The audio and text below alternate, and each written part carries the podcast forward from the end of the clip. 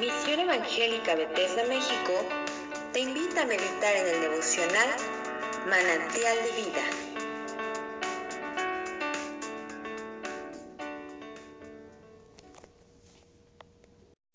Buenos días, soy el pastor Rafael Monroy y te invito en esta en este día, en esta oportunidad, a que juntos podamos meditar acerca del capítulo 23 del libro del profeta Ezequiel.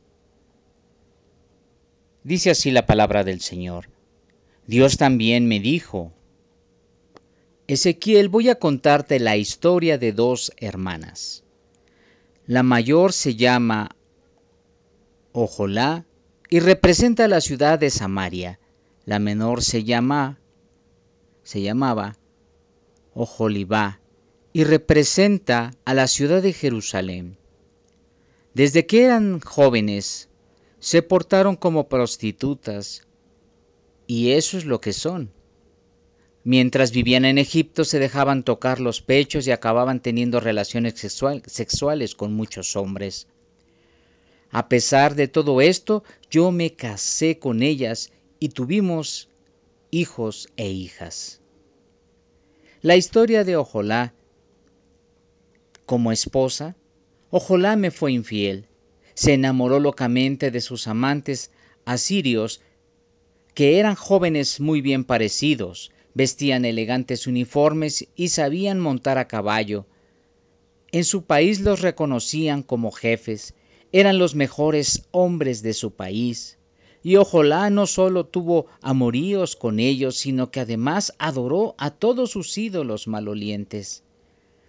Tan enamorada estaba Ojolá de sus amantes asirios, que dejé que ellos hicieran con ella lo que quisieran. Así que ellos la maltrataron y le quitaron sus hijos y sus hijas, y a ella la mataron. Todas las mujeres hablaban del castigo que Ojolá sufrió. Ojolibá se dio cuenta de lo que pasó con Ojolá, pero no aprendió la lección. Al contrario, se enamoró locamente de los asirios, que eran jóvenes muy bien parecidos y vestían elegantes uniformes, además de saber montar a caballo y ser jefes de su nación. Ojolibá resultó peor que su hermana. En cierta ocasión, vio dibujados en las paredes a unos babilonios, estaban pintados de rojo y a juzgar por su modo de vestir parecían ser oficiales de alto rango. En cuanto los vio, Ojolibá se enamoró de ellos. Enseguida mandó mensajeros a Babilonia y los hizo venir a donde ella estaba. Cuando llegaron tuvieron relaciones sexuales con ella. Esto se repitió tantas veces que finalmente ella quedó asqueada y se apartó de ellos. Pero también yo sentí asco de ella, como antes lo había sentido de su hermana. Ella por su parte se acordó de los días de su juventud en Egipto. Se acordó de cuando dejaba que los egipcios la tocaran los pechos y cuando ella tenía relaciones sexuales con ellos. Ojolibá amaba a los egipcios con locura porque en su trato sexual se portaban como animales. Tú, Ojolibá, Sentiste nostalgia al acostarte.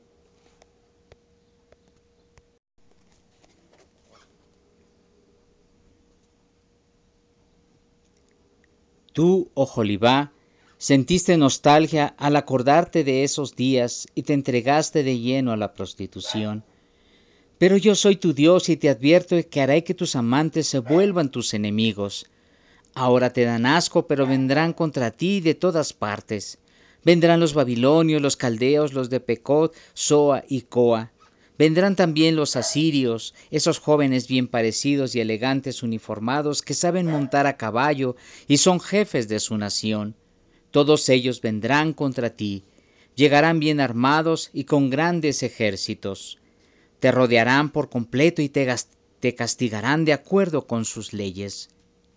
Yo descargaré todo mi enojo sobre ti, y ellos te maltratarán con gran crueldad. Te arrancarán tus vestidos y quitarán tus joyas, también te quitarán tus hijos y tus hijas, y los que logren escapar los consumirá el fuego. A ti te cortarán la nariz y las orejas, y a quien quede vivo los matará. Solo así les pondré freno a tus deseos sexuales y a la vida de prostituta que llevaste en Egipto. Así no andarás buscando a los egipcios ni volverás a acordarte de ellos. Yo soy tu Dios y te aseguro que voy a entregarte en manos de esa gente que odias y que te da asco.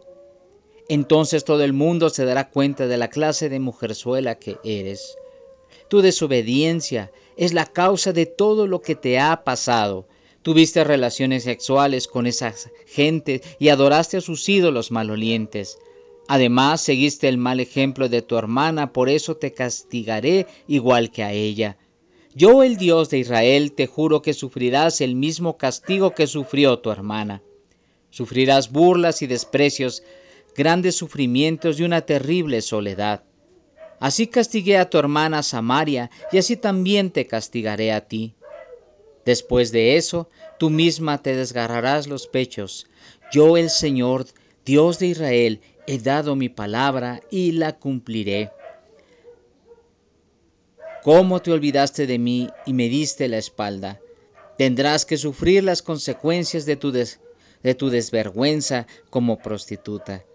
Te juro que así lo haré. Dios también me dijo, Tú, Ezequiel, encárgate de anunciarles a, a Ojolá y a Oholibá que son culpables. Recuérdales a Samaria y a Jerusalén sus repugnantes acciones ellas me fueron infieles, pues adoraron a sus ídolos malolientes. Además, son unas asesinas, pues presentaron a nuestros hijos como ofrenda a esos ídolos. Por si fuera poco, iban los sábados al templo, no para adorarme, sino para ofenderme. Todo eso lo hicieron en mi propio templo. Luego mandaron traer a gente de tierras lejanas, y mientras tanto se bañaban se pintaron los ojos y se adornaron con joyas. Cuando ellos llegaron, ellos, ellas los recibieron. Recostadas en lujosas camas, la mesa estaba ya servida frente a ellas, y allí pusieron el incienso y el perfume que antes me ofrecían a mí. El griterío que se escuchaba era el de una multitud en fiesta, era la gente que había llegado del desierto y que estaban adorando a esas mujeres con pulseras y con bellas diademas. Entonces pensé, estos van a acostarse con esas prostitutas, pero tan acabadas están que ni para prostitutas sirven. Y así sucedió. Una y otra vez tuvieron relaciones sexuales con Ojolá y ese par de mujerzuelas. Pero un día los hombres justos las acusarán y declararán culpables, porque son unas adúlteras y asesinas. Yo, el Dios de Israel, ordeno que se reúna todo el pueblo para acusarlas y que se les haga sentir miedo y les quite todo lo que tengan que las mate a pedradas y las atraviese con espadas, que mate a sus hijos y a sus hijas y que les prenda fuego a sus casas. Así terminaré de una vez por todas con esa conducta repugnante, y cuando las demás mujeres vean el castigo que les daré a Ojolá y a Ojolibá, no seguirán su mal ejemplo. Estas dos hermanas sufrirán el castigo que merecen por entregarse a la prostitución y por adorar a los ídolos, entonces reconocerán que yo soy el Dios de Israel. En esta versión es una versión del lenguaje actual y nos habla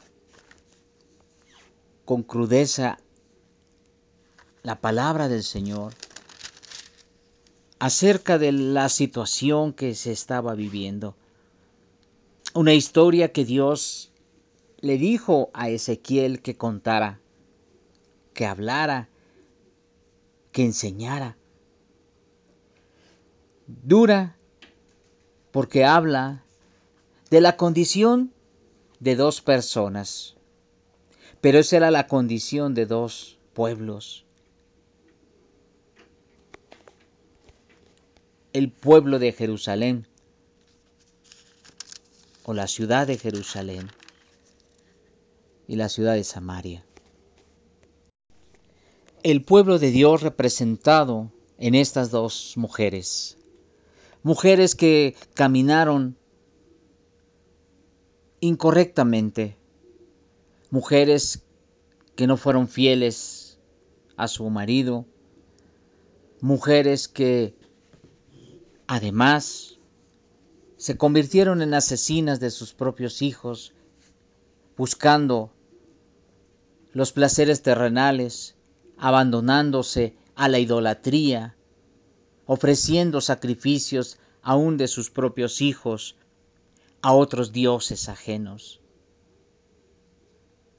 Nos habla de la condición del pueblo de Dios, pero tú y yo somos pueblo de Dios. Y no olvidemos que podemos estar en una condición muy similar a la que estas mujeres representan. Debemos buscar en nuestro corazón si no hay algo que está ocupando el lugar de nuestro Dios y esto se convierte en idolatría. Debemos ver si en nuestro corazón no estamos caminando en pos de dioses ajenos y estamos renunciando, abandonando el camino de la fe. Es una palabra dura, una historia difícil, difícil de digerir, porque uno espera que las cosas marchen de otra manera, que haya fidelidad, que haya amor, que haya